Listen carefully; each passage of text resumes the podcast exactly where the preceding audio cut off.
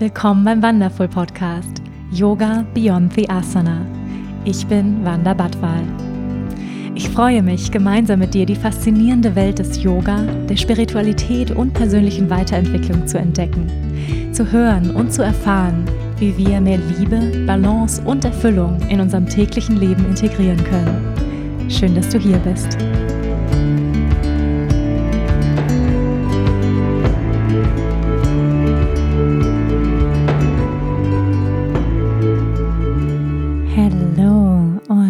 Herzlich willkommen zu einer neuen Folge hier im Wonderful Podcast Yoga Beyond the Asana. Yoga jenseits der körperlichen Form.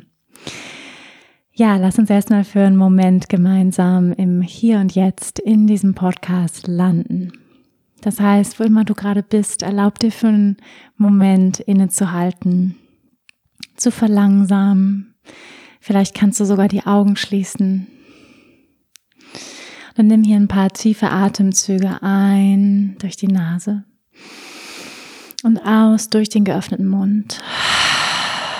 Was loslassen und noch einmal tief ein und aus.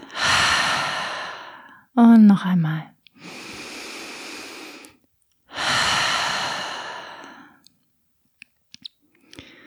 Und wenn du kannst, dann hab die Augen geschlossen. Wenn du gerade unterwegs bist, dann Vielleicht einfach die Aufmerksamkeit nach innen richten auf deinen Körper. Wie fühlt sich dein Körper an in diesem Moment? Nimm ganz bewusst wahr, wo befindet sich der Körper in diesem Raum, in der Umgebung.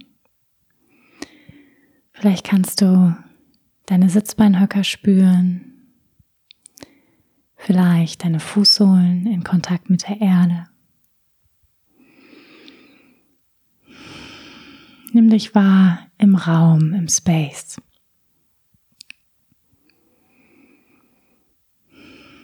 Nimm ganz bewusst wahr, wie ist die Temperatur im Raum. Ist es warm? Ist es eher kühl? Wie ist die spezifische Qualität an diesem Zeitpunkt am Tag, wenn du diesen Podcast hörst? In dieser Jahreszeit? Wo steht die Sonne?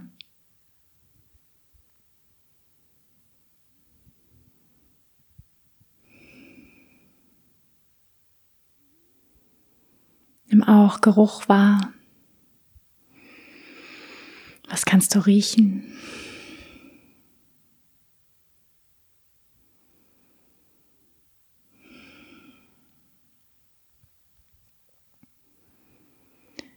Und wie beeinflusst all das, was du wahrnehmen kannst, dein Hier und Jetzt? Wie fühlt sich der Körper an? Ist dir vielleicht auch warm oder eher ein bisschen fröstelig? Was gibt dir der Geruch für ein Gefühl? Und kannst du dir erlauben, noch ein kleines bisschen mehr in diesem Moment anzukommen? Dass du nirgendwo anders sein musst, dass alles, was du brauchst, genau hier ist, im Jetzt. Vielleicht nimmst du Geräusche wahr, vorbeifahrende Autos, Stimmen.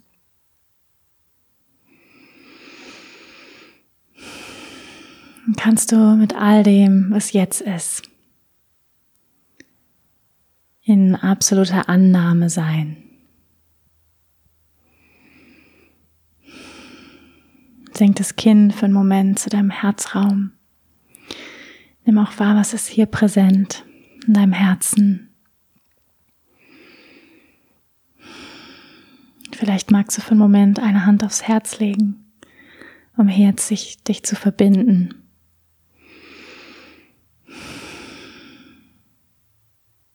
All die Gespräche, Erfahrungen des Tages nachspüren.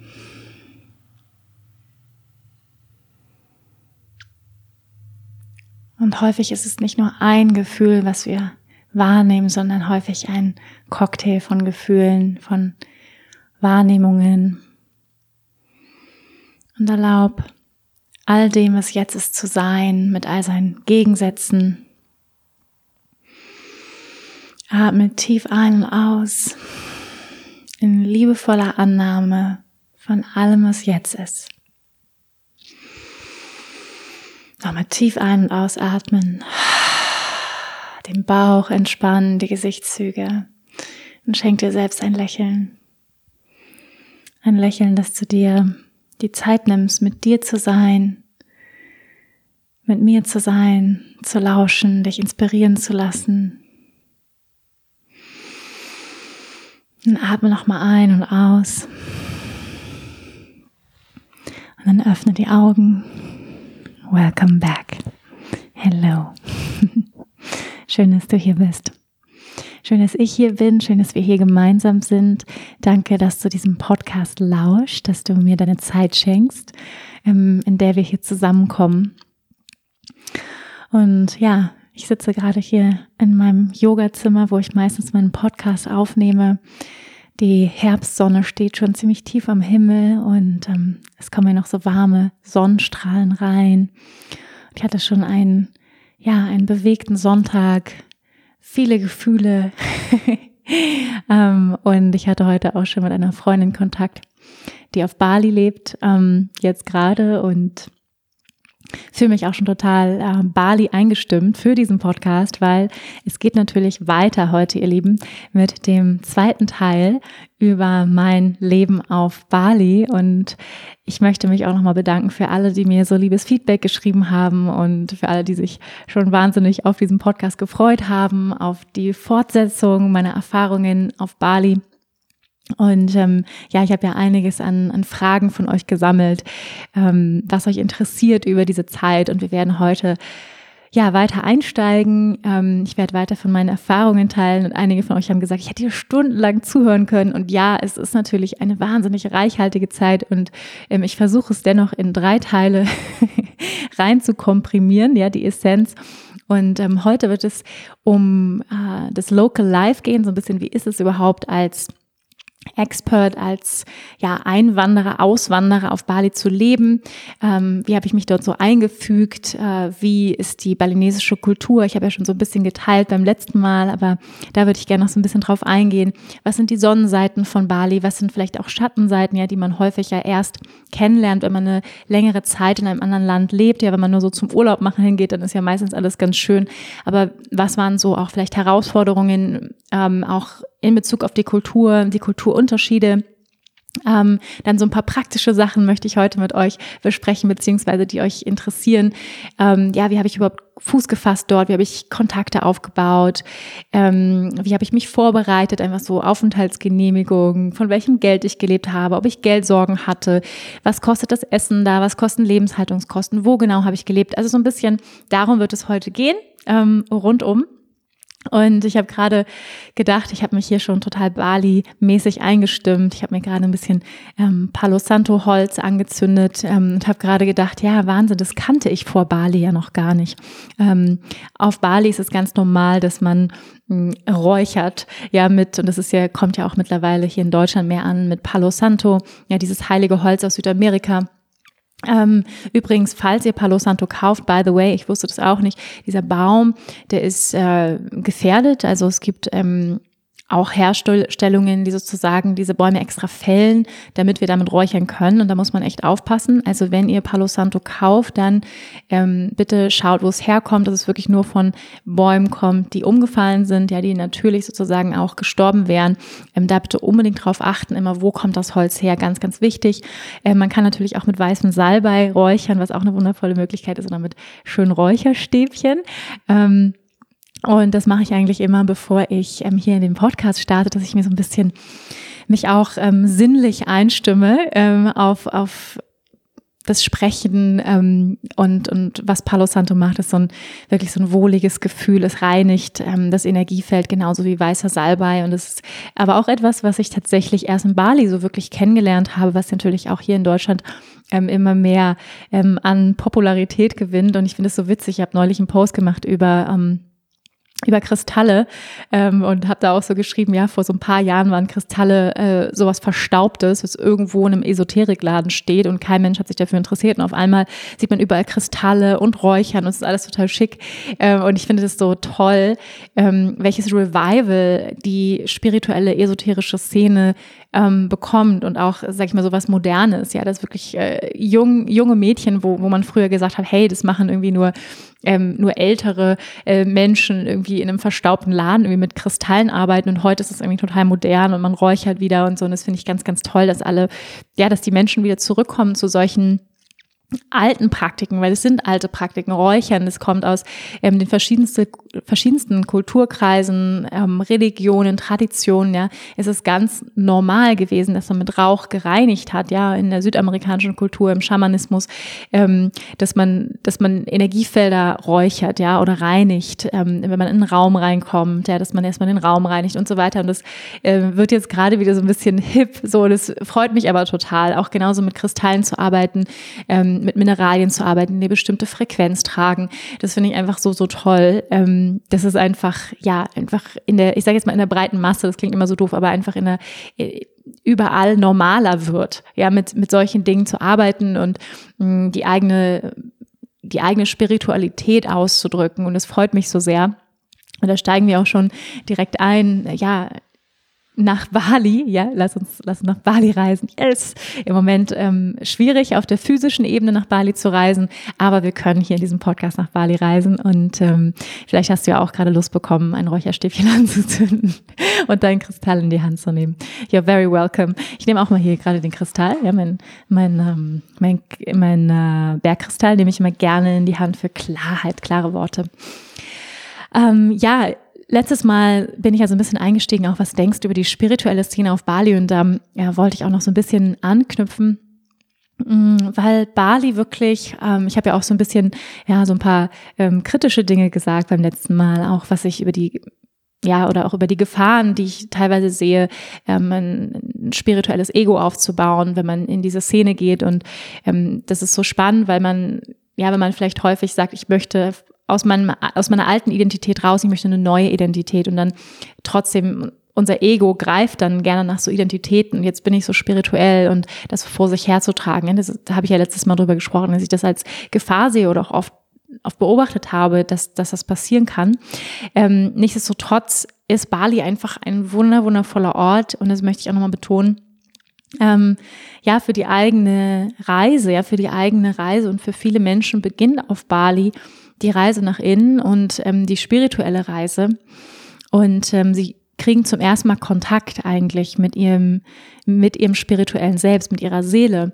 Und ja, viele, viele Menschen reisen nach Bali, vielleicht gar nicht unbedingt mit diesem, mit dieser Intention, viele vielleicht auch mit der Intention, weil sie schon gehört haben, hey, da kann man toll Yoga machen, da kann man Meditation machen, da kann man Retreats machen, da kann man Cleansing machen, da kann man sich gesund ernähren und all das.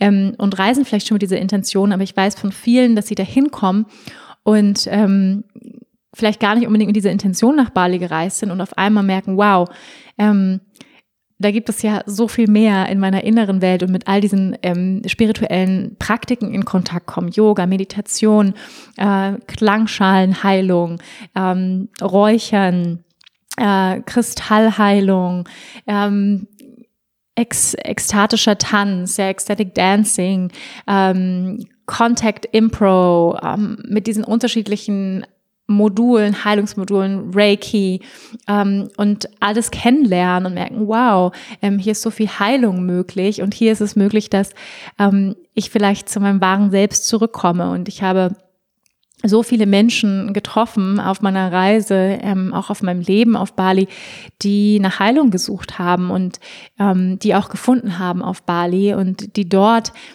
eigentlich so eine, sag ich mal, einen Anstoß bekommen haben, ihr Leben komplett zu verändern. Also ich weiß nicht, wie viele Frauen, ja, vor allem viele Frauen, Männer auch, aber vor allem viele Frauen nach Bali reisen und sagen, ich schmeiß meinen Corporate Job, ich schmeiß meinen Job in der Werbeagentur und ich werde Yogalehrerin. das ist, glaube ich, das ist, das, das ist die Geschichte von Tausenden von Menschen auf der Welt, glaube ich, die merken, wow, ähm, das Leben, was ich so bisher gelebt habe, war irgendwie gar nicht im Einklang mit meiner Seele.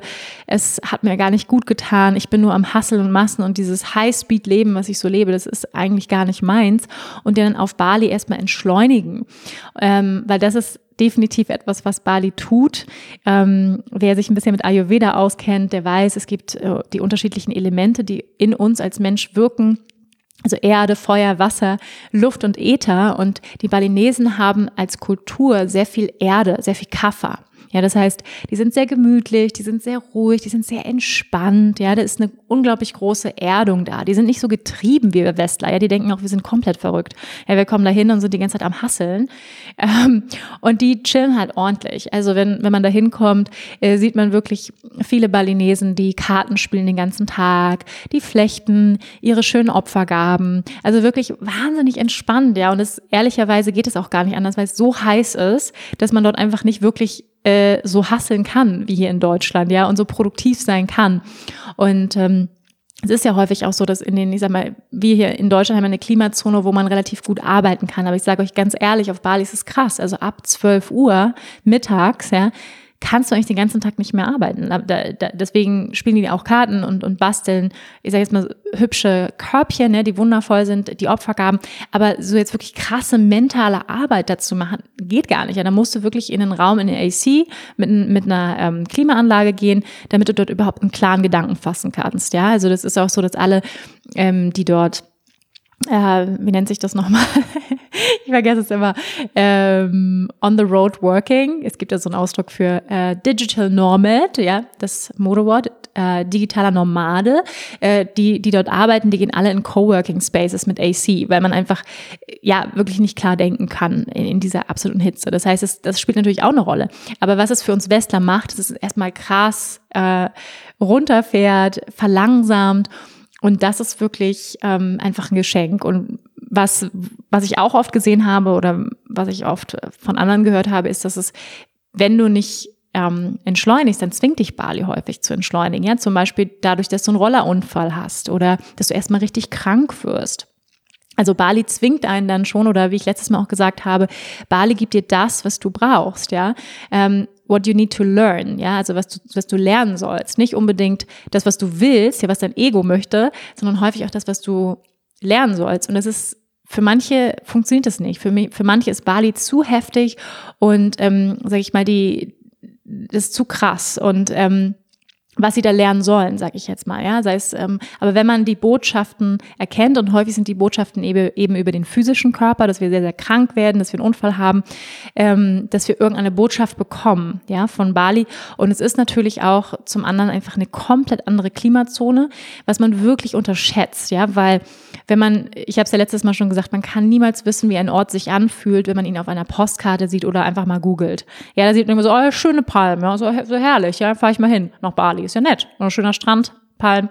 Nee, aber man weiß einfach nicht, wie fühlt sich das an? Wie fühlt sich das Land an? Wie fühlt sich die Kultur an? Ja, wie fühlt es sich an, dort zu sein? Und was ich über die Jahre wirklich gelernt habe, ist, dass jedes Land, every piece of land has its own history, own energy, hat seine eigene Geschichte, seine eigene Energie. Und wenn wir sensibel sind für Energie, dann spüren wir das auch. Und Bali ist eben, wie ich letztes Mal schon erzählt habe, eine Vulkaninsel. Das heißt, es brodelt so richtig. Und ich hatte ja letztes Mal diese schöne, ähm, diesen schöne Beispiel von diesem Steaming, ja. Und wir haben häufig auch so Scherze gemacht. Ähm, ich habe eine Zeit lang in U-Boot gelebt. Ich habe auch in Canggu am Meer gelebt. Ähm, und in U-Boot liegt so ein bisschen höher, ja. Wer schon mal auf Bali war, so ein bisschen in den Bergen im, im tropischen Regenwald. Und ähm, da hast du auch mehr Niederschlag tatsächlich, mehr, mehr Regen, mehr Luftfeuchtigkeit als am Meer. Äh, was übrigens auch zur Folge hat, dass deine ganzen Klamotten ständig nach ähm, Muff riechen, also ständig äh, ein bisschen leicht angeschimmelt sind. Ich habe jetzt noch Bücher, die nach Schimmel riechen. Das ist echt krass. Also ähm, und mein gesamtes Kameraequipment ist by the way komplett in den Arsch gegangen während der ähm, ganzen Jahre auf Bali, äh, habe ich einfach mal mein ganzes Kameraequipment ähm, wegschmeißen müssen wegen dem Mold, ja, wegen dem Schimmel. Das unterschätzt man. Also sehr, sehr Luft, äh, hohe Luftfeuchtigkeit in, ähm, in U-Boot und was eben aber auch auf der ähm, energetischen Ebene passiert, ist, dass wir die ganze Zeit gesteamt werden. Ja, dieses Steaming wie so eine Karotte, die, die durchgesteamt wird und wirklich alles rauskommt und ähm, alles geglänzt wird, ja, und, und, und gereinigt wird. Und das ist auch emotional, ja, unglaublich viel hochkommt. Also das, und das ist echt was, was man nicht, ähm, die, die spirituelle Welt, die energetische Welt, in der wir leben, die ist eben nicht, die können wir nicht mit unserem physischen Auge sehen, aber wir können sie fühlen, wir können sie erfahren. Und ich weiß, ich kenne so viele Geschichten von Menschen, die die größten transformativen Prozesse auf Bali gemacht haben. Ich habe es letztes Mal schon gesagt, ähm, dass ich Bali den Transformation Accelerator nenne, ja, also den Transformationsbeschleuniger.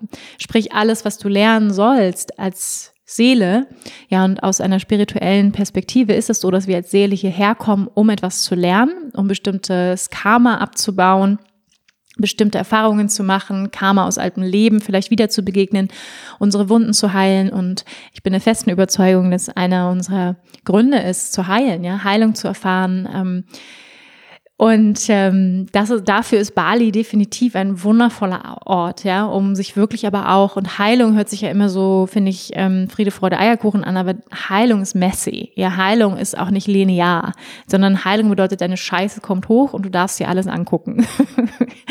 ja, um es mal äh, ganz direkt auszudrücken. Und ähm, Dafür ist Bali einfach ein, ja, ein wundervoller Ort, eine tolle Entwicklungsmöglichkeit und für viele hat ihre spirituelle Reise auf Bali begonnen und, und ist weitergegangen. Viele sind dahin ausgewandert, haben gesagt, ich packe meine Sachen zu Hause, ich bleib auf Bali. Manche sind wieder zurückgegangen, haben all das, was sie gelernt haben, wieder mitgenommen. Und ähm, ja, ich bin auch eine Weile geblieben. und ähm, ja, ähm, nochmal zu diesen, zu diesen Signs, ja, ähm, zu diesen physischen Signs. Und ich habe das letztes Mal schon erzählt. Ähm, dass, dass es dieses Saying gibt auf Bali, dass Bali dich testet, ob du da bleiben möchtest oder nicht. Also Sprich, ähm, ja, ich, ich erzähle das nochmal für alle, die den, den, ersten Podcast vielleicht noch nicht gehört haben. Ähm, ein, ein Bekannten, den ich da kennengelernt habe, ähm, er sagte zu mir, ja, Wanda, ähm, klar, die ersten Wochen auf Bali sind schön, also der erste Monat ist super. Und dann fängt, fängt es an, Bali wird dich testen. Dann wird irgendwas passieren. Eben, es wird dir was geklaut, du hast einen Unfall, du wirst krank, äh, dein Geld wird weg sein, aus irgendwelchen Gründen. Ähm, und dann testet dich Bali ob du wirklich bleiben möchtest. Und dann im dritten Monat entscheidet sich das, ob du bleibst. Und ich habe so gesagt, ja, ja, Arbeit, Glaube, bla bla. Ne? Der hat, der hat auf zehn, zehn Jahre schon auf Bali gelebt und meinte, ja, ja, you will see. So, ich will dir keine Angst machen, aber just to be prepared, ja. Und ich so, okay, let's have a, let, let's see, ja. Und ähm, ja, so ein paar von diesen Challenges, die ich am Anfang hatte, möchte ich mit euch teilen. Also ähm, ich habe letztes Mal schon erzählt, ich bin definitiv, würde ich sagen, ein mutiger Mensch. Ja, ich, ich bin alleine ans andere Ende der Welt gegangen.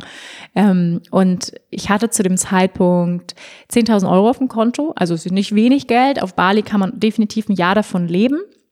Bali ist nicht super günstig, also wenn man es jetzt vergleicht mit zum Beispiel Indien oder Thailand, dann ist Bali sehr teuer. Ja, also in Indien kriegst du ein Essen für drei Euro mit Getränk, so und und in Thailand teilweise auch. Und in Bali zahlt man, ich würde sagen grundsätzlich, wenn man Münchner Preise gewohnt ist, also wenn man jetzt hier für ein Gericht 15 Euro ausgibt oder 13 Euro, dann zahlt man auf Bali die Hälfte, also sprich sechs oder sieben, aber es ist eben auch nicht drei. Ja, also schon so die Hälfte für Essen, was natürlich auch schon total krass ist. Ja, also auch total günstig, aber man zahlt schon so sechs, sieben Euro für ein, für ein gutes veganes Gericht. Damit muss man halt schon, schon rechnen. Ja, es ist jetzt nicht äh, komplett äh, nur billig. Und das Leben, by the way, also einfach so die Mieten, um, um sich mal so ein Bild zu machen, gehen eben, wie gesagt, von, ähm, ich habe damals für eine Villa im Monat 1000 Euro bezahlt. Ähm, ja, so viel zahlt man auch für eine Wohnung in Berlin. Also, aber klar, in Bali kriegt man dafür ein richtig schönes Bungalow mit Pool.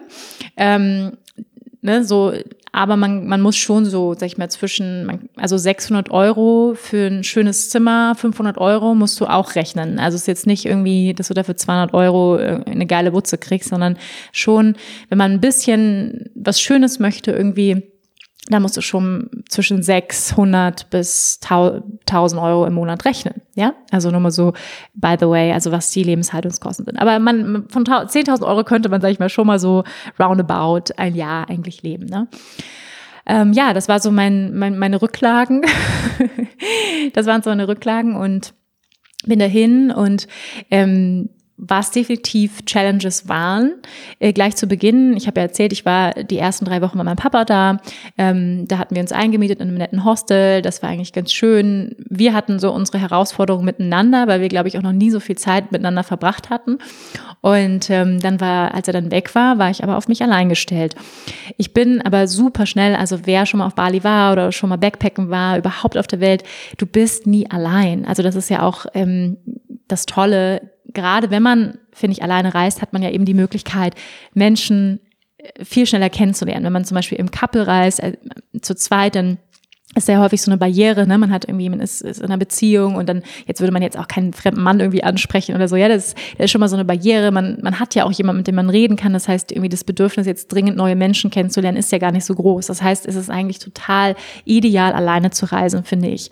Wenn man ähm, ja auch so ein bisschen gezwungen ist, Kontakte zu machen, aus seiner Komfortzone zu gehen, einfach mal Menschen anzusprechen. Und das geht in Bali so leicht, wie ich es noch nie irgendwo auf der Welt erlebt habe. Ja. Ähm, also du setzt dich in einen Café und sofort bist du im Gespräch mit Menschen aus der ganzen Welt, aus Amerika, aus Australien, aus China, also aus der ganzen Welt Kulturen ähm, lernst du kennen. Alle sind super offen, super weltoffen, tolerant und es ist einfach so, so einfach Menschen kennenzulernen und auch ziemlich schnell Anschluss zu finden. Und ähm, ja, und wenn man ins, ins Yoga geht, ja sowieso, ich habe, ja, ich bin sofort in U-Boot, ich bin in U-Boot gestartet, habe angefangen, ganz viel Yoga zu machen jeden Tag ein, zwei Mal war ich beim Yoga, ähm, bin dann zum Acro-Yoga oft gegangen. Damit hatte ich irgendwie schon ein Jahr vorher angefangen, auch schon in Berlin. Ähm, und durch Acro-Yoga lernt man halt Menschen auch super schnell kennen. Ja, also Acro-Yoga, für die, die es nicht kennen, in Form von akrobatischem äh, Yoga äh, gemischt mit so Thai-Massage und Yoga-Übungen. In Partnerübungen macht man das, also so eine akrobatische Form, ähm, die unglaublich viel Spaß macht und unglaublich schnell ein Gefühl von Community, von Verbindung kreiert. Ähm, Hemmungen ablässt und man wirklich wieder auch Kind wird, äh, Spielfreude kultiviert. Es macht unglaublich viel Spaß. Das vermisse ich, by the way, sehr. Wenn ihr mich fragt, was ich aus Bali vermisse, dann ist es Acro-Yoga und Ecstatic Dance und ich vermisse das Vegan Food. Also ich vermisse auf jeden Fall viele Dinge, aber ähm, Acro-Yoga, das war auf jeden Fall etwas, wo ich auch mit gestartet bin und auch sofort Menschen, zum Beispiel diesen einen Bekannten kennengelernt habe.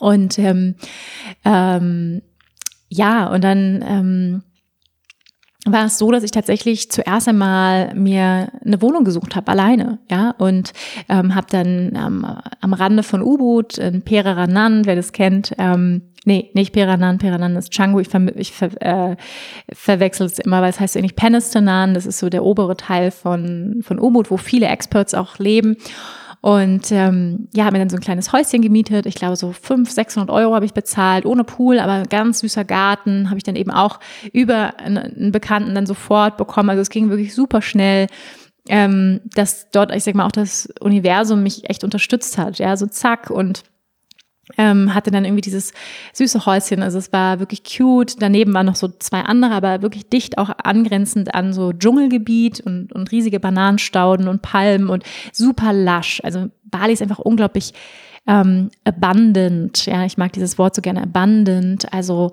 heißt reichhaltig, heißt reich eigentlich oder, oder in Fülle. Ja, wer auf Bali schon mal war, ist einfach unglaubliche Fülle an, ähm, an Grün, an Palmen, an Lianen, also das ist auch das Wundervolle, wenn man durch, durch U-Boot fährt, das sind so diese Lianen, die so runterhängen, man fährt da die Berge hoch und runter und dann, also es ist einfach so, also so reichhaltig auch an Natur. So, so schön das liebe ich auch so an U-Boot. Ähm, man hat dort so gefühlt so eine kleine Stadt, ähm, so ein kleines Dörfchen und gleichzeitig ist man so dicht an der Natur, das hat man eigentlich, also fast nirgendwo, das ist ein Traum, ja, die, die, die tollsten Cafés, ähm, Yoga-Studios und, und diese Natur einfach. Und ich habe dort auch sehr nah eben an der Natur gelebt und ähm, ja, eins meiner und war dort auch tatsächlich, ne, jetzt kommen die Tests, von denen ich euch erzähle, Bali-Tests. ähm, da kam schon mal der erste Test und zwar ähm, eine meiner größten Ängste, ihr Lieben, verrate ich euch jetzt und zwar, ihr werdet gleich lachen. Spinnen. Spinnen. Ähm, das hat sich aber über die Jahre extrem verändert. Aber einfach nur mal so, um euch das Level an ähm, Arachnophobie, heißt es ja, also äh, Spinnenphobie bewusst zu machen. Das Level an Spinnenphobie war folgendes. Wir hatten zum Beispiel als ähm, meine Familie und ich, wir hatten ein kleines Häuschen am Lago Maggiore in den Bergen also Norditalien für eine Zeit und ähm, wir sind dort über fünf, sechs Jahre jedes Jahr in den Sommerurlaub gefahren ähm, so hoch in den Bergen, so ein kleines süßes Cottage, was so direkt an den Fels gebaut war. Also eigentlich wunderschönes Haus, 500 Jahre alt. Ähm, wir haben das so ein bisschen aufgepäppelt, eigentlich sehr romantisch in Anführungsstrichen. Aber Romantik, ja, also man sagt ja immer, ich bin so gern der Natur, aber in der Natur zu sein heißt eben auch mit Viechern zu sein, heißt halt mit Viehzeug zu sein. Das heißt auch Natur, ja. Nicht nur irgendwie die schönen Palmtrees, nein, auch das ganze Viehzeug, was da sich so rundherum äh, ansammelt und, und was da lebt, ja.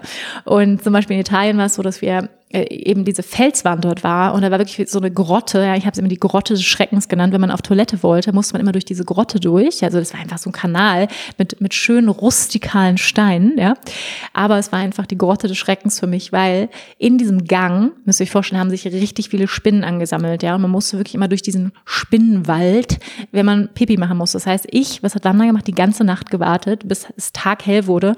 Ähm, und ich habe damals immer meinen kleinen Bruder bestochen. Der hat dann immer Geld von mir bekriegt, dass er mit dem Staubsauger, ja, die armen Spinnen, die gehen auf jeden Fall auf mein Karma-Konto, ähm, da weggesaugt worden sind. Ähm, weil ich gesagt habe, ich kann nicht auf Toilette gehen. Ja. Ich habe teilweise wirklich geweint, weil ich so eine Angst hatte. Ähm, weil da waren auch wirklich viele, muss ich sagen. Es waren auch wirklich große. Ihr kennt ja diese großen Hausspinnen. Also die sind teilweise dann ja schon wie so eine kleine Untertasse, ja. Ähm, diese schwarzen, schwarz bis braun. Und wir hatten neulich auch mal wieder eine hier. Ähm, nur mittlerweile reagiere ich ein bisschen anders auf die, aber es war damals wirklich so Kreisch und Wegrennen und wirklich Panik, ja. Also dieses Level von Angst, ja, und ähm, mein Bruder bestechen und Ach, also es war wirklich, ja, also das sind so Spinnen und ich, ich behaupte auch, dass die schon in meiner Kindheit ähm, sich, dass sie, die waren auch schon als Kind da. Also auch als ich drei Jahre alt war, hatte ich große Angst vor Kreuzspinnen, diese wirklich dicken, fetten, ihr kennt die, ähm, die in diesen Netzen sitzen, an so Brombeerbüschen und so. Und, und ich weiß noch, wir hatten da so einen Garten bei einer Freundin und wenn wir da zu Besuch waren, musste ich mal durch diese Brombeerbüsche durch und ah, ich fand das furchtbar. Also schon als Mädchen, schon als Kind fand ich das ganz, ganz schlimm. Ähm, ich weiß nicht, ob das auch so ein, so, so ein Trauma ist von früherem Leben. I don't know. Aber ähm, guess what? Bali hat mir äh, direkt ja serviert, mich mit meinen Ängsten zu konfrontieren. Ähm, und das hat es zwar full on gemacht, und zwar die ersten Monate, ja, und ähm, wirklich und, und, und Spinnenangst gehörte dazu. Und ich glaube, hätte mir jemand gesagt vor fünf, vor, vor sechs, sieben, acht Jahren, Wanda, du wirst mal ans andere Ende der Welt ziehen, auf eine Insel nach Indonesien, wo es richtig große Spinnen gibt, dann hätte ich dir den Vogel gezeigt. Ich gesagt, mal auf gar keinen Fall. Und ähm, also die, diese Vorstellung, dass ich das machen würde, war für mich absurd. Ja, also alleine, ich, ich weiß auch noch Australien, wir sind damals mit German Six Top Model nach Australien gereist. Und ich weiß noch, wo das verkündet wurde. Ja, wir fliegen und wir fliegen als nächstes nach Australien und alle so, yay! Und ich so, oh Gott, da gibt es die giftigsten Spinnen, da gibt es alles Viehzeug, alles Haie im Meer. Oh Gott, ich habe mich überhaupt nicht gefreut, ja. Und dann habe ich es geliebt, als wir angekommen sind in Sydney, ich habe es geliebt. Aber ähm, in dem Moment hatte ich so meine Vorstellung. Man hat ja so seine Vorstellungen, finde ich, ja. Dass er jetzt mal überall angesprungen wird von irgendwelchen Spinnen. So, so ist es natürlich nicht. Aber ähm, ja, also, lange Rede, kurzer Sinn, da saß ich also in meinem süßen tropischen Häuschen ähm, am Rande von Ubud, wirklich super cute. Und was war? Ähm, ja, ihr müsst euch vorstellen, in Bali ist alles offen. Also das heißt, die Ritzen ähm, unterm Dach, ja, da gibt es so häufig so, ein, so, ein, ähm, so, ein, so eine Art Strohdach. Und zwischen der, der Steinmauer und dem Dach ist halt ein Spalt. Da kommen die ganzen Geckos rein. Die Geckos sind ja auch niedlich. Ja, die, die machen auch immer dieses Geräusch. Oh, ich glaube auch, da kommt das Wort her Gecko. Gecko. Ja, so, so, so dieses Geräusch machen die, besonders diese großen, die heißen äh, Torcase, ja, die größeren sind Torcase und dann gibt's die kleinen. Also die sind ja wirklich sweet, ja, die machen ja auch überhaupt nichts. Ähm, und die erschrecken eigentlich auch nicht besonders, außer wenn sie vielleicht auf einmal von der Decke fallen, was auch passieren kann. Aber ansonsten sind die ja sehr harmlos. Ähm, und ja, da war ich dann in meinem, in meinem Haus und es war auch überall rundherum verglast, was dann auch so ein bisschen scary war, so vor allem abends. Und äh, man hört halt in Bali, muss ich vorstellen, es ist eben auch überhaupt nicht leise, das habe ich letztes Mal schon gesagt, es ist eben Natur. Das heißt, du hörst, ähm, also da gibt es auch Affen in Bali, du hörst Affen, du hörst ähm, besonders in U-Boot, ähm, du hörst irgendwelche komischen Geräusche, also Dschungelgeräusche, die du einfach aus Deutschland nicht kennst. Ne? Es fühlt sich wirklich fremd an. Ähm, ja, Fledermäuse, Katzen, Hunde, äh, alles, ja. Also es ist einfach ganz, ganz viel Leben da. Ähm, und das ist natürlich erstmal auch so ein bisschen, wenn man da alleine in so einem kleinen Häuschen hockt, am Rande von U-Boot, also mit dem Dschungel angrenzend, ist so geht so, ja. Ähm, und ich, in dem Haus neben mir wohnte irgendwie zu der Zeit auch niemand ja, und dann, ich, ich weiß noch, es gab so ein paar Momente, wo ich irgendwie das Handtuch im Bad irgendwie runternahm und auf einmal eine riesige Spinne da saß und ich bin zurückgesprungen, hab einen Schrei gelassen. Oder einmal bin ich aufs Klo, mach den Klodeckel irgendwie ähm, nach unten, dann sitzt an diesem, äh, diesem äh, wie heißt das, diese Spül, äh, Spülkasten, eine Riesenspinne. Also da hatte ich so ein paar Momente, wo wirklich, und ich bin, war alleine, ja, da kann, also da kann man nicht sagen, Schatz, mach die Spinne weg. So, ja, ähm, nee, ähm, dann hängst du da und denkst, fuck, ja, das ist ein Riesenvieh in, in, in meinem Badezimmer. Und ähm, solche Momente hatte ich halt ein paar, ne? Oder einmal auch in meinem Kleiderschrank saß eine große Spinne. Also ich wurde schon echt konfrontiert. Ich weiß auch noch einmal, ähm, saß ich draußen ähm, mit einem Freund und sehe irgendwie links bewegt sich was neben mir und gucke. Und dann kommt aus, also wirklich aus dem Zimmer so ein Riesenteil rausspaziert. Und ich denke so, fuck, wo war die heute Nacht? also solche Momente, Leute, ja, also das war krass. Also ich wurde echt krass konfrontiert. Und also ich glaube, in, in diesem Zuhause hatte ich die meisten Spinnen, die ich auf Bali ähm, in irgendeinem Haus jemals gesehen habe. Das war krass. Und dann ging es noch weiter. Kakerlaken kamen aus meiner Spüle raus. Ähm, auf einmal hatte ich die ganze Küche voller Kakerlaken mit Schreien. Also, also so, ne? Mhm, war schön. ähm, ja, und da kann man natürlich dann, wenn man da alleine hockt, ist erstmal nicht so geil. Ähm, das waren so, so Momente, wo ich wirklich konfrontiert worden bin mit meinen Ängsten, und es war spannend, weil diese Spinnengeschichte, die war vor allem am Anfang. Das heißt nicht, dass ich danach nie wieder eine Spinne gesehen habe, aber ich hatte das Gefühl, ich wurde vor allem am Anfang sehr konfrontiert mit Spinnen. Und ähm, ich hatte danach auch ab und zu nochmal wieder Begegnungen in den drei Jahren natürlich. Aber ich bin auch über die Zeit auf Bali über meine spirituelle Praxis, ähm, über meine Meditation einfach so viel ruhiger geworden. So viele Ängste habe ich abgebaut. Ähm, und dass ich jetzt, wenn ich eine Spinne sehe, nicht mehr schreie, nicht mehr rausrenne, nicht mehr ich reagiere einfach wesentlich ruhiger. Sie sind auch immer noch nicht meine besten Freunde. Ich möchte sie auch nicht auf meinem Körper drauf haben. Aber ich kann einfach, und, und da gab es dann irgendwie, ich glaube, nach zwei Jahren gab es so eine Situation, die werde ich auch nie vergessen. Da lag ich in Shavasana, völlig entspannt auf einmal so Drop, irgendwas auf meinem Bauch und ich gucke eine Spinne und dann läuft die so weg. Aber ich habe nicht reagiert und es war ganz spannend und erst hinterher kam die Reaktion. Das heißt, mein Gefühl, mein Attachment, also meine Anhaftung zu der Story, dass Spinnen gefährlich sind, dass Spinnen eklig sind, all das war auf einmal wie weg. Ja, und es war ein ganz, ganz spannender Moment und ja, wie gesagt, das sind immer noch nicht meine besten Freunde, aber das war so einer der Tests, ja, wo viele schon vielleicht sagen würde, ich habe die Schnauze vor, ich pack meinen Koffer, arrivederci, ab nach Germany, da gibt's diese vier nicht. Wohl, wie gesagt, ich habe hier neulich wieder eine gesehen. Ähm, ja, das waren so, war so einer der Tests. Dann ein weiterer Test kam ähm, in, im zweiten Monat. Ähm, ist, ich muss sagen, wirklich, das Universum hat mich total unterstützt und ich bin fest davon überzeugt, dass wenn wir unserem Herzen folgen, unserem Seelencalling folgen, dass das Universum uns unterstützt. Und ähm, das habe ich jedenfalls immer so erlebt, dass ich immer unterstützt worden bin. Aber das heißt nicht, dass es nicht auch ja, eben das Universum oder Bali mich nicht getestet hat. Es hat mich sehr getestet. Und das kam dann auch im zweiten Monat ging es weiter. Da war ich gerade auf dem Retreat ähm, auf Nusa äh, Penida. Kennt jemand vielleicht auch eine kleine süße Insel? Hatte dort, habe da gleich einen Job bekommen auch über Bekannte als Yogalehrerin und durfte dann irgendwie kostenlos, habe ich, ich habe da unterrichtet und habe dann kostenlos dieses Retreat mitgemacht. Da ging es auch um Purpose und ähm, dein Purpose finden und es war hat wirklich war ein tolles Retreat, ähm, Yoga und Surf Retreat. Und wir waren auf diesem Retreat und dann ähm, ja kriegte ich eine Nachricht von meiner Mutter, dass ähm, ich eine Steuernachzahlung habe und dass ein Brief angekommen sei und ähm, und dann schickte sie mir ein Foto über 10.000 Euro. Und ich dachte nur so, ich saß da, ich werde es nicht vergessen, ich habe geheult. Ich dachte, fuck, es ist genau das Geld, es ist genau das, was ähm, mir gesagt worden ist, irgendwas wird passieren. Und du wirst getestet werden. Und es war einfach genau das Geld, was ich auf dem Konto hatte. Und das Spannende war, ich hatte sowas vorher nie. Also ich hatte in, ich glaube, der Steuerberater hat einen Fehler gemacht, I don't know, aber ich hatte vorher nie so eine Steuernachzahlung ne, in dieser Höhe und ich dachte mir, das darf nicht wahr sein. Das war das. Ähm, zur, Zeiten, zur, zur gleichen Zeit kam raus, dass mein Papa an Krebs erkrankt ist. Ähm, er hat sich mittlerweile wieder super gut davon erholt. Ähm, es geht ihm wieder gut, er ist gesund, aber zu dem Zeitpunkt war es natürlich erstmal ein Schock und es kam alles zusammen. Ja, und, und wo du dich dann auch fragst, fuck, was mache ich eigentlich hier am anderen Ende der Welt? Sollte ich nicht wieder zurückgehen? Ähm, also es kam alles zusammen und, und ich bin dann kurzerhand irgendwie nach, nach Deutschland, nach Berlin zurückgeflogen, dort zum Steuerberater, hatte diese 10.000 Euro überwiesen, bin zurückgeflogen, hatte einfach, ich glaube, ich hatte 500 Euro auf dem Konto und ich dachte so, okay, ich habe keine ich habe keine fucking Idee, wie es weitergehen soll.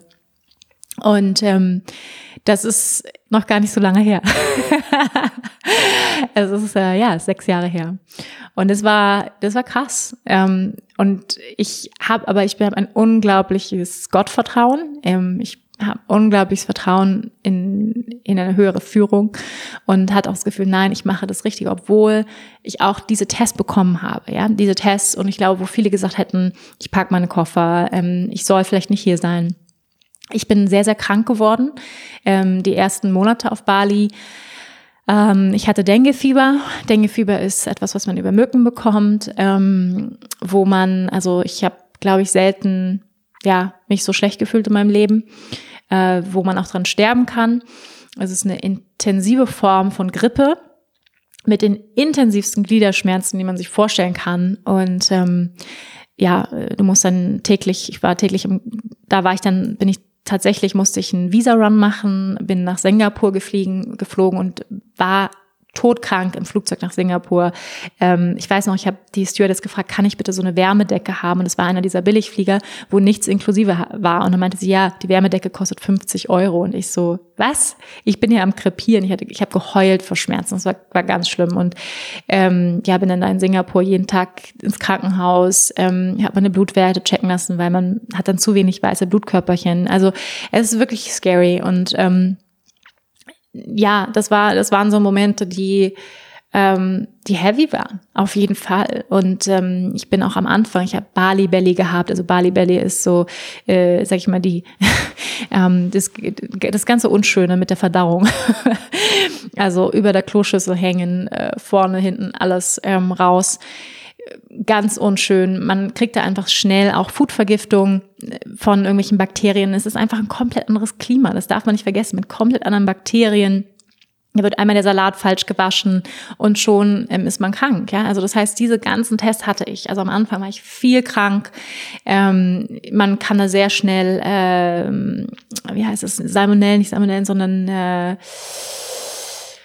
äh, wie heißt es denn, die mitessen bei dir im Bauch, ähm, Parasiten bekommen. Ja, Parasiten hatte ich, glaube ich, auch ehrlich gesagt die ganze Zeit auf Bali, um ehrlich zu sein. Man bekommt einfach schnell sehr viel Scheiße, muss ich ehrlicherweise sagen, von Bakterien. In dieser Hitze gedeiht natürlich auch alles richtig schön, Bakterien in jeglicher Form.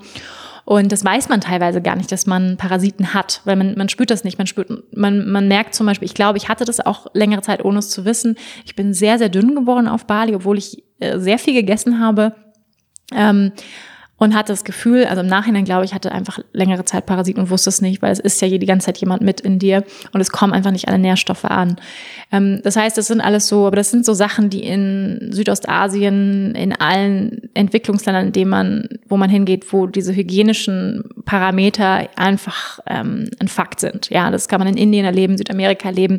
Ähm, und was, glaube ich, auch auf Dauer nicht besonders gesund ist. Also ich weiß auch viele haben, entscheiden sich auch genau deswegen nicht in solchen Ländern zu leben, weil man sowas einfach schneller bekommt, wenn man dafür sensibel ist, ja in irgendeiner Form Magengeschichten hat, Darmgeschichten hat und man weiß ja, äh, wenn das nicht intakt ist, dann ist das ganze, der ganze Körper nicht intakt oder man, das Immunsystem ist einfach dauerhaft geschwächt, wenn das Magen-Darm-System geschwächt ist. Und ich glaube auch, dass es bei mir ähm, ja auch wahrscheinlich über Zeiten der Fall war, wo ich es gar nicht wusste. Aber auf jeden Fall war es heavy am Anfang. Das kann ich schon mal, kann ich schon mal sagen. Ähm, ja, also da, da sind wir auch schon gleich bei den Schattenseiten angekommen, ihr Lieben. Ähm, ja, ich würde sagen, definitiv die ganze, ähm, ganze Bakteriengeschichte ist, ist Magen-Darm-Geschichte, die man sich dort holen kann. Die ist nicht zu unterschätzen und da muss man echt auch aufpassen. Man kann natürlich viel machen mit Probiotics und es gibt auch ähm, ja Tabletten, die man nehmen kann, prophylaktisch, um eben die gesamte Flora aufzubauen. Aber ähm, ja, da macht man so seine Erfahrungen. Das ist definitiv ähm, eine der, der Schattenseiten, äh, wenn man dort lebt. Äh, was sind noch Schattenseiten von Bali? Mh, ist definitiv äh, der Müll.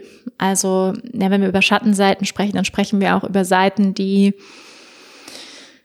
ja einfach noch in der Entwicklung sind. Ja, Bali ist ein Entwicklungsland, das darf man nicht vergessen, weshalb ja auch viele dort gerne hinreisen, weil dort noch so viel möglich ist, weil es da so wenig Regeln gibt weil es dort ähm, absolut korrupt zugeht. Ja, das hat ja auch viele Vorteile, weil man eben zum Beispiel einfach einen Roller mieten kann, ohne einen Führerschein zu haben. Ähm, weil man dort einfach ähm, ja alles Mögliche machen kann ähm, Häuser bauen kann ohne große Bestimmungen und äh, wahnsinnige Architektur. Da findet man Häuser, die, un, die sind unglaublich. Ich habe noch nie so schöne Häuser auf der Welt gesehen wie auf Bali. Unglaubliche Architekturen, was man in Deutschland niemals genehmigt bekommen würde. Also es gibt dort einfach nicht so viele Regeln. Das findet man ja auch so toll. Ja, diese, diese, diese Wildheit, die man da irgendwie noch, dieses Freiheitsgefühl, was man bekommt, wenn man nach Asien reist. Ähm, das ist natürlich einfach total toll.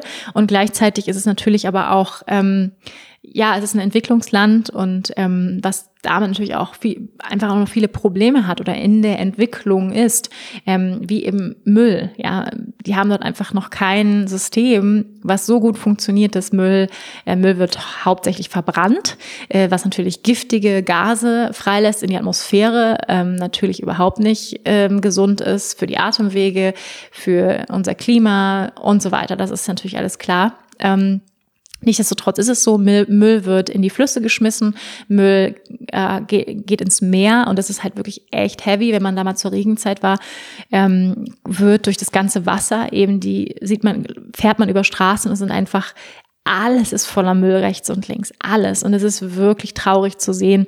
Und da ist einfach noch nicht die Sensibilität oder man, man kann auch sagen, die, die Education, also die, mh, mm, ähm, die Aufklärung ist einfach noch nicht da. Ähm, ja, und da passiert auch ganz, ganz viel. Und es gibt auch viele Experts, die da hinkommen und sagen, es ist mein Purpose. Ja, ich möchte die Balinesen aufklären, weil was, wo Bali einfach noch nicht hinterhergekommen ist, ist unsere Industriegesellschaft. Das heißt einfach Plastik. Ja, Plastik ist für die, das kann man sich gar nicht vorstellen, aber es ist für die immer noch neu.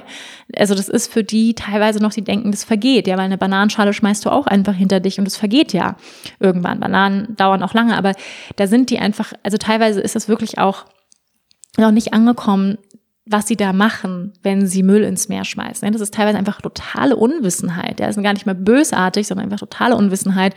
Und da fehlt es einfach an, an Aufklärung, an Bildung häufig.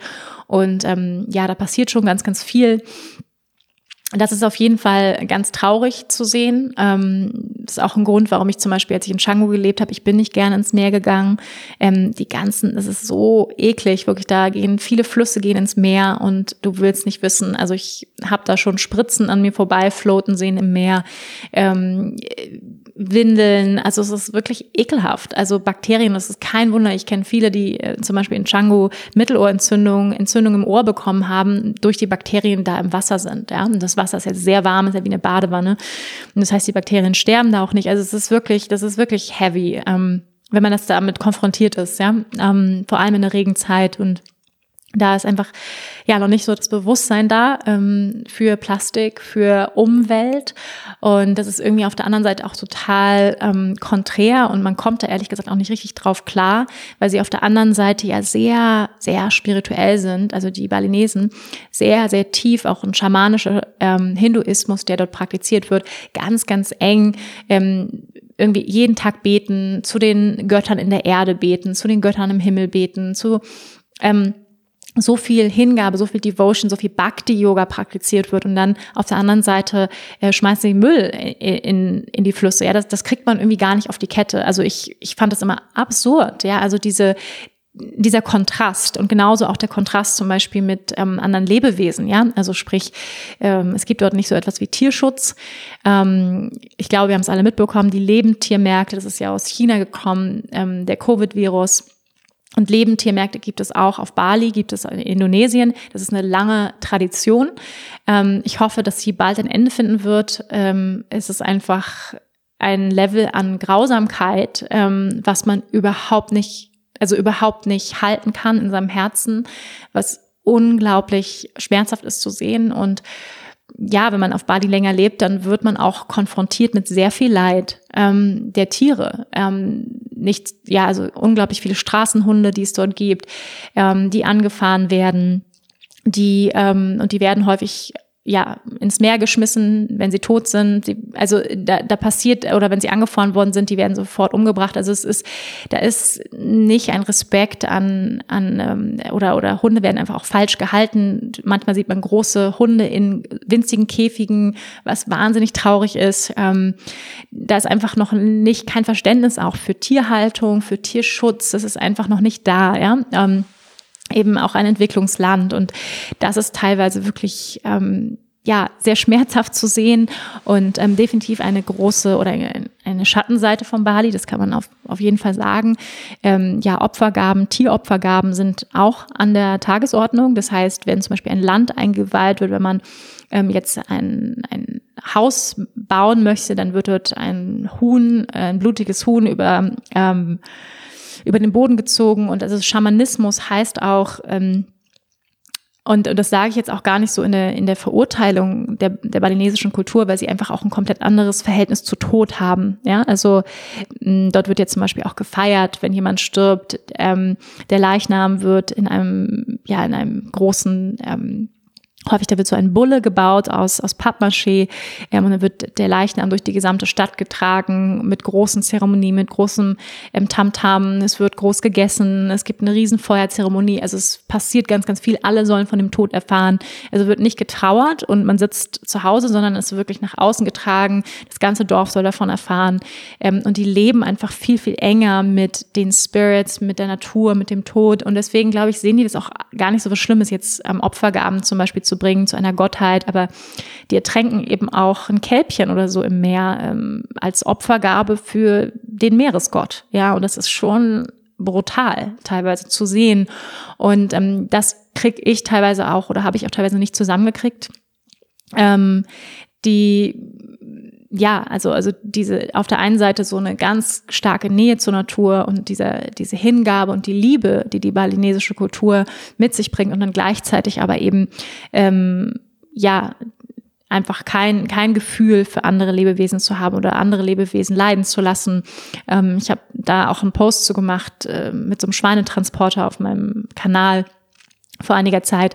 Ja, da werden halt lebende Schweine transportiert und die werden einfach übereinander gestapelt. Also die liegen übereinander und man sieht, dass die weinen, dass die Schmerzen haben, dass die und ich meine, das, ganz ehrlich, da sind wir in Deutschland nicht besser. Ja, das muss ich an dieser Stelle auch sagen. Ja, wir wir transportieren Babykühe, die schreien von ihrer Mutter weggenommen werden sind ähm, durch Deutschland und das wird alles hinter.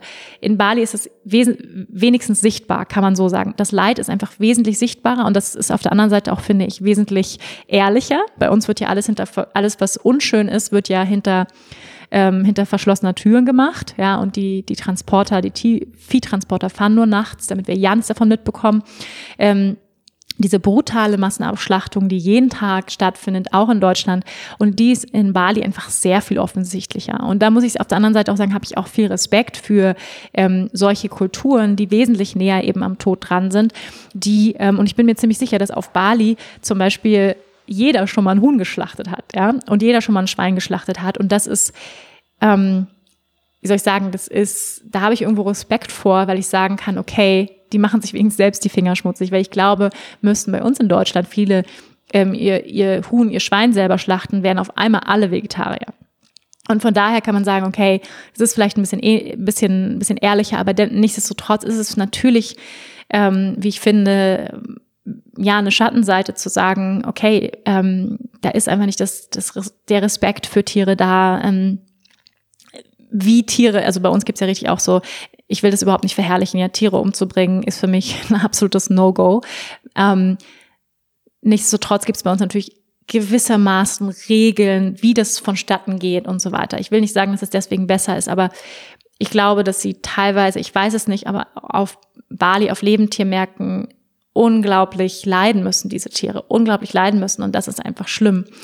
Ähm, Und ja, da ist einfach dieses Level an, an Respekt für Tiere nicht da. Und da kann man sich natürlich, also das ist ein sehr großes und komplexes Thema, weil natürlich auch teilweise auch die Armut bei den Balinesen selbst da ist. Ja, das ist zum einen ist es auf Tradition zurückzuführen, dass man es einfach schon immer so macht. Also die, das, die balinesische Ernährung an sich ist auch sehr, sehr ungesund, sehr fettig, sehr fleischhaltig, ähm, obwohl sie eigentlich auch sehr viele, sag ich mal, sehr, also Bali an sich hat ganz, ganz viel im Reichtum eben auch an, an Nahrungsmitteln, ja, an leckerem Gemüse. Da wächst ja alles in, in Hülle und Fülle, ja, an, an Papaya, äh, Coconut Water, ja, also Kokosnusswasser kann man trinken, noch und nöcher. Ähm, also ich sage jetzt mal, die, die Möglichkeit für vegetarische Ernährung wäre absolut da. Aber es ist natürlich auch noch so ein Traditionsding, wenn ich mir Fleisch leisten kann, dann gehöre ich irgendwie zur höheren Schicht. Ja, das ist noch so was ganz Altes, ähm, was da auch in den Köpfen drin ist und ähm, aber ich hoffe sehr, dass es da eine, Umorientierung geht, gibt. Ja, das so zu den Schattenseiten. Ähm, natürlich sehe ich auch einfach die Orientierung am Westen, die ich bedenklich finde und wo ich sehr, sehr hoffe, dass die Balinesen als Kultur stark genug sind, ähm, ja, ihre, ihre wundervolle Tradition aufrechtzuerhalten, auch ihre wundervollen ähm, Zeremonien, ihre, ähm, ihre Hingabe an das Göttliche und ähm, das ist einfach wunderschön und einzigartig auf der Welt, was Bali da an, an kulturellem Reichtum hat mit ihren Zeremonien, mit ihren Opfergaben, mit ihren wundervollen Tempeln. Ja, es gibt, das finde ich auch abgefahren, es gibt 20.000 Tempel auf Bali. Ähm, ich glaube, wie in, also so eine Dichte an Tempeln, das kann man sich gar nicht vorstellen. Jeder hat seinen eigenen Tempel zu Hause. Man, man geht dort in den eigenen Haustempel, um die Ahnen zu ehren. Ja, also das ist einfach wundervoll und es ist so viel Zeremonie da und so viel Community und Zusammenkommen. Und das ist einfach wunder, wunderschön und einfach auch diese Schönheit, ja, die, die wir ähm, an den Balinesen sehen können, wenn die ihre Tempel schmücken und wenn die rausgehen und ihre Feste feiern. Und das ist einfach einzigartig und absolut besonders. Ähm, das ist gar keine Frage. Ähm, Nichtsdestotrotz gibt es auch ganz viel Armut auf Bali und was man nicht unbedingt immer sieht, aber ähm, es gibt Armut, es gibt, ähm, was ein großes Problem ist, einige Arbeiter eben, die auch aus Java, ähm, sehr arme Menschen, auch die nach, nach Bali kommen, um dort zu arbeiten, ja häufig auf Baustellen und ähm, die häufig auch ähm, einen anderen kulturellen Hintergrund haben und ähm, deswegen vielleicht auch nicht die Werte haben, ähm, und da passieren eben auch ganz, ganz schlimme Dinge, einfach um ein paar zu nennen. Ähm, da passiert äh, das äh, Rollerpulling, ja, also dass sozusagen auf, du auf dem Roller fährst und von hinten jemand kommt und dir den Rucksack runterreißt. Ähm, das deswegen sollte man zum Beispiel auf Bali niemals nachts, abends sowieso nicht äh, mit dem Roller durch die Gegend fahren, weil es eben einfach so, da gibt es wirklich so kleine Gangs, die das machen, irgendwie auch auf Drogen sind, häufig irgendwie Klebstoff schnüffeln oder so und einfach irgendwie drauf sind und das irgendwie witzig finden und aber natürlich auch klauen wollen und hoffen, dass irgendwie was, was Geld drin ist. Und ähm, ja, ich kenne persönlich einen Fall, der damals passiert ist, wo ein Mädchen ja fast dabei gestorben wäre, auf der Intensivstation lag, weil sie ihm vom Roller gerissen wurde. Also in Changu auf einer befahrenen Straße. Also gruselig, ja. Ähm, solche Dinge passieren. Ähm, es passieren Grabschereien, also dass man angegrapscht wird als Frau. Ähm, das, ist, das sind Dinge, die da auch passieren. Also ich möchte sie einfach benennen. Ähm, Rape hat zugenommen. Ähm, ganz, ganz schlimm, also heißt Vergewaltigungen, dass, dass Mädchen in den Rand gedrängt worden sind. Also das passiert auch alles auf Bali. Und ich sage das einfach nicht, um Leuten Angst zu machen, nicht nach Bali zu fahren. Mir ist zum Glück nie was passiert, aber es ist einfach, man muss einfach die Augen offen haben. Man sollte als Frau nicht alleine nachts, ich bin nie alleine nachts irgendwo rumgefahren. Ähm, das ist einfach wichtig, ja, zu wissen, ähm, dass man gewiss, gewisse Straßen nicht alleine nachts, vor allem auch nicht mit dem Rucksack auf, und auch nicht provokant durch die Gegend fährt. Und das ist natürlich auch ein weiteres Problem, was ich sehe, ist eben diese, diese großen Kulturunterschiede, ja, ähm, dass wir als Westler in ein Land kommen und sagen, hey, hier kann mich jedoch frei bewegen, ich, ich fahre hier im Bikini-Oberteil durch die, durch die Gegend halb nackt und es regt natürlich auch Fantasien an und, und die denken, hey, die sind die, die, die westlichen Mädels sind jetzt für alles zu haben, ist ja easy peasy, ja. Also das kommt so ein bisschen rüber. Und dabei muss man wirklich sagen, dass Bali extrem konservativ ist, was sowas angeht. Ja, die, die balinesischen Frauen tragen maximal bis zum Knie. Ja, sie würden niemals ihre Knie zeigen. ähm, die tragen immer lange Hosen, die tragen immer die Schultern bedeckt, ähm, die sind nicht freizügig unterwegs. Ja, das muss man ganz, ganz klar sagen. Es ist eine hinduistische Tradition. In, und das heißt einfach, man zeigt nicht viel nackte Haut. Und das müsst ihr euch vorstellen, bei 40 Grad, bei 45 Grad sieht man die balinesischen Frauen dort mit einer dicken Downjacke, wo ich manchmal denke, wie haltet ihr das aus? Mit einer langen schwarzen Hose, mit Turnschuhen. So fahren die Balinesen dort, ja, mit dem Roller. Und die Westler halb nackt auf dem Roller. Da muss man sich halt fragen, hm, ja, und da sehe ich halt auch häufig ähm, den Kulturclash, der da passiert oder einfach auch der Disrespect, die, die Unsensibilität der Westler die da hinkommen wollen, die da saufen wollen. Ähm, mit Westler meine ich jetzt auch äh, Europäer, meine ich ähm, Amerikaner, meine ich äh, Australier, die da hinkommen, saufen ähm, und einfach überhaupt keine Sensibilität für diese Kultur und für diese Tradition haben. Und das war zum Beispiel etwas, worauf ich immer geachtet habe, ja. Ähm, dort nicht halbnackt durch die Gegend zu fahren, wenn ich auf dem Roller unterwegs bin, niemals im Bikini, sondern immer mit einem T-Shirt an, immer was drüber gezogen, ähm, dass ich einfach nie nackig ähm, irgendwo hinfahre. Und das waren echt so ein paar Sachen, die ich zum Beispiel vor allem in Canggu gesehen habe, ja, wo viel auch getrunken wird und gefeiert wird, wo halt teilweise einfach oben ohne auf dem Roller gefahren wurde, wo ich denke, sag mal, hackt's eigentlich noch? Ja, und das sehe ich halt eben auch halt sehr, sehr bedenklich, dass äh, einige der, der Locals eben auch denken, ja, okay, äh, die Westler, okay, die sind halt irgendwie so drauf. Ja, also das sehe ich eben auch als sehr, sehr bedenklich, was dort passiert. Ich meine, es passiert an vielen Orten auf der Welt, glaube ich, wo, ähm, wo Tourismus stattfindet ähm, dass dann eben solche, solche Kulturclashes einfach passieren. Ja, so viel mal so ein bisschen zu den Schattenseiten. Es gibt bestimmt noch mehr, aber ich glaube, vielleicht wollen wir auch noch ein bisschen was über die, über die Sonnenseiten von Bali hören. ich habe ja schon aber auch viel erzählt über die Sonnenseiten natürlich.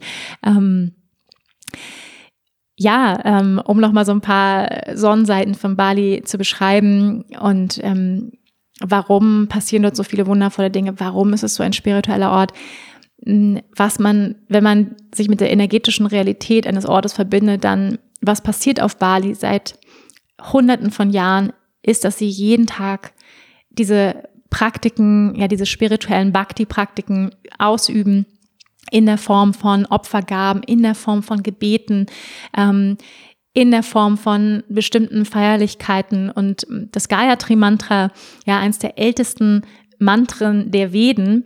Ja, also man sagt nach dem Om, ja, nach dem Om-Sound ist das Gayatri das älteste Mantra dieser Welt und es wird dort jeden Tag, dreimal am Tag, 108 Mal gechantet, ja.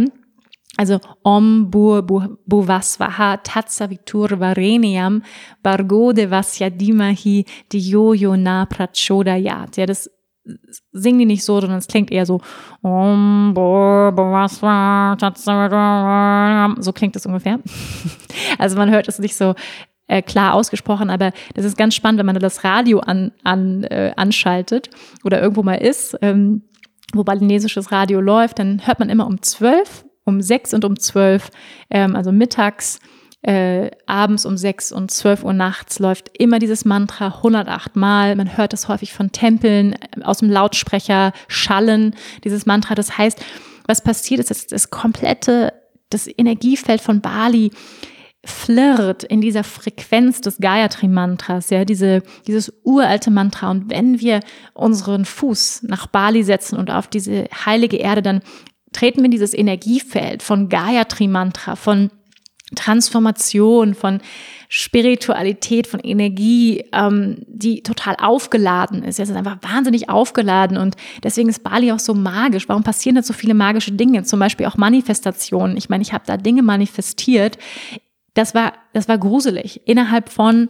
teilweise Sekunden habe ich Dinge manifestiert. Innerhalb von einer halben Stunde sind Dinge wahr geworden, die ich vor einer halben Stunde gesagt habe. Und ähm, es war total abgefahren. Und ähm, davon erzähle ich euch nächstes Mal mehr, von diesen Manifestationsmomenten, wo ich denke, wow. Und das passiert unter anderem eben, weil dort all diese spirituelle Praxis, die seit Hunderten von Jahren von den Balinesen täglich praktiziert wird. Natürlich, wir treten als Energiewesen in dieses Energiefeld. Ja, ähm, und ich glaube, ich habe letztes Mal schon davon gesprochen, von diesen sogenannten Leylines, dass Bali eins äh, auf diesen Knotenpunkten liegt, ja, auf diesen besonderen Energiezentren der Erde, auf den Chakren der Erde, ist Bali in einem solchen Knotenpunkt und ist einfach hat eine ganz besondere Energie, eine ganz besondere Frequenz, eben unter anderem, weil dort so viel spirituelle Praxis, Praxis passiert. Und gleichzeitig ist aber auch diese das Leben, das Sterben, das ist da ganz nah aneinander. Also es ist dort auch, wie soll ich sagen, ich habe manchmal das Gefühl, oder es ist nicht nur mein Gefühl, aber die, die Schicht zwischen den Welten ist dort dünner. Das heißt, die Schicht zwischen der Welt, wo wir lebendig sind und der Welt, wo wir nicht mehr in diesem Körper sind, die ist dort sehr viel dünner. Ähm, für die Balinesen sind Spirits ja absolut real. Ja, das heißt Dämonen, ähm, jegliche Form von, von, von Gottheiten sind absolut real. Und ähm, das heißt, für die ist die unsichtbare, die energetische Welt genauso real wie die sichtbare Welt. Und ähm, das, das spürt man. Ja, das spürt man. Ich habe eine Zeit lang auch ähm, später dann in, in Ubud gelebt, neben einem, äh, ziemlich in der Nähe von einem Graveyard, also von einem äh, Friedhof. Und ähm, ich hatte teilweise das Gefühl, auch von diesen Spirits besucht zu werden. Und das war auch nicht immer schön, aber wie soll ich sagen, es gab einfach, dort ist die Welt zwischen den, die Schicht zwischen den Welten ist dort dünner. Und ähm, deswegen machen wir dort auch magische Erfahrungen. Ähm, da passiert unglaublich viel auf, der, auf dem Feld der Energie und das ist auch so spannend und ähm, so, so wundervoll. Bali kann wundervoll sein, es kann uns unsere größten Träume erfüllen und gleichzeitig kann es aber eben auch die größten Ängste herausholen, wie bei mir zum Beispiel absolut finanzielle Ängste, existenzielle Ängste, ähm, wirklich mit, mit, mit den größten Ängsten konfrontiert zu sein, ähm, zum Beispiel bei mir in der, in der Form von, von Spinnen, von, von Geld. Ähm, also große ja, Konfrontationen, die da so auf mich gewartet haben. Und ähm, Bali kann, kann alles sein. Also und es war für mich definitiv eine Zeit, wo ähm, die größten Träume wahr geworden sind und ich gleichzeitig den den dunkelsten Schatten in mir und ähm, meinen größten Ängsten begegnet bin. Also beides gleichzeitig. Und ähm, ja, das, das, ist, das ist Bali. Es ist gleichermaßen wunderschön und gleichermaßen kann es eben auch ähm, ja, absolut, ähm, ja, absolut äh, intens sein auf, auf vielen, vielen Ebenen. Ähm, ja, vielleicht erstmal so viel. Ähm, ich hoffe, ich habe alle Fragen, die ich hier beantworten wollte, ähm, heute beantwortet.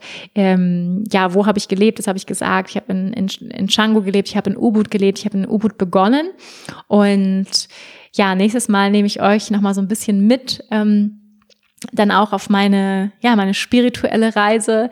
Was waren meine prägendsten Momente? Was waren die wichtigsten Erkenntnisse? Ähm, wovon habe ich gelebt? Also das kann ich auf jeden Fall schon sagen. Ich habe vom Yoga gelebt ähm, und wie sich das dann alles dann weiter entfaltet hat. Mm, erzähle ich euch dann beim nächsten Mal. Ich hoffe, ähm, ja, es hat euch Spaß gemacht, diese heutige Folge. Ähm, es gab viele, viele schöne Momente, ähm, bewegende Momente. Und ähm, ich freue mich sehr auf nächste Woche, ihr Lieben. Bleibt gesund. Ähm, ja, ich schicke euch viel Liebe. Ich danke euch fürs Zuhören und wir sehen uns nächste Woche. Namaste.